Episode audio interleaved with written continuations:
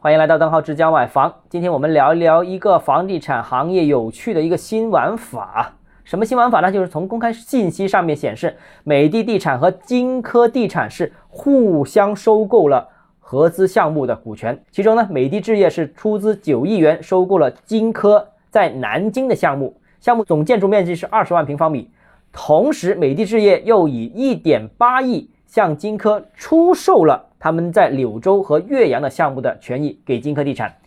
呃，美的认为啊，这个交易可以整合资源，聚焦区域的竞争优势。这一条新闻我觉得非常多新内容，很多新思路啊，跟大家说一说啊。首先第一个，就双主营业务的房地产企业呢，抗风险能力似乎更强。这说的是什么呢？就像美的这样类类型的企业了。这类型企业似乎能额外的调配资源、调配资金，所以呢，能实现两个行业，就是它传统的主业。还有加上房地产行业的协调发展，并且相互促进，美的就是这样了。呃，当然我对美的有一定了解，也参观过他们总部的一些设想啊，感觉整个思路是非常清晰的，很不错。呃，当然我们这里就不展开做广告了。但关于这个话题呢，呃，下面呢我继续跟大家解释啊。第二个问题呢，就是这笔交易呢，如果按常规理解呢，应该是美的收购有债务问题的金科地产的一些项目，因为金科地产最近。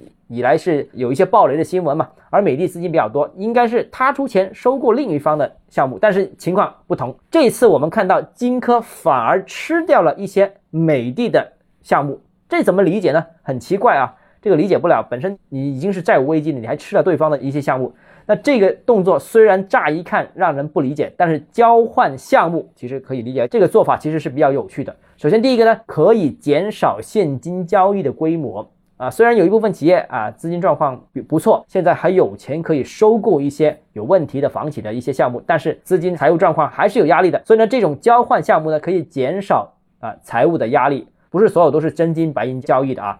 因为现在地主家余粮也不多了啊，这是一个减少现金交易。第二个呢，可以实现相互深耕区域的进一步聚焦。那过去一段时间呢，很多房地产企业呢掀起了一轮全国扩张的大潮。为什么要全国扩张呢？因为房地产企业要增加自己的规模，要越做越大，所以全国扩张是一个必然的结果和必然的选择。但是呢，每家房地产企业都有属于自己的粮仓和属于自己的优势区域。比方说像美的这种企业啊，深耕可能大城市啊、珠三角等等，那一些三四线城市呢，可能是因为阶段性的拓展扩张才布局进去的，但是那些并不是他们的优势区域。那跨区域经营、跨区域发展，经常会出现水土不服的这种情况。当楼市出现不景气的情况之下呢，房企的资金压力就会比较大了。那收缩到优势区域，割舍掉一些非优势区域的项目，是多数房地产企业的一些。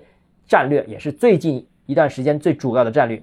那这次美的转让了两个城市的股权给金科，而这两个项目我刚查了一下，刚好也是金科本身已经进入的城市，也相对熟悉的区域。所以这个举措呢，可以视为这个优势互换，一石二鸟，既实现了项目收购，又减轻了这个资金压力，也实现了项目的互换。啊，共同双方受益啊，所以我觉得这次交易是呃最近一段时间房地产企业交易当中比较有趣的一件事啊，跟大家分享。好了，今天节目到这里啊，如果你有其他问题想跟我交流的话，欢迎私信我或者添加我个人微信，账号是加买房六个字拼音首字母小写，就是微信号 d h e z j m f。我们明天见。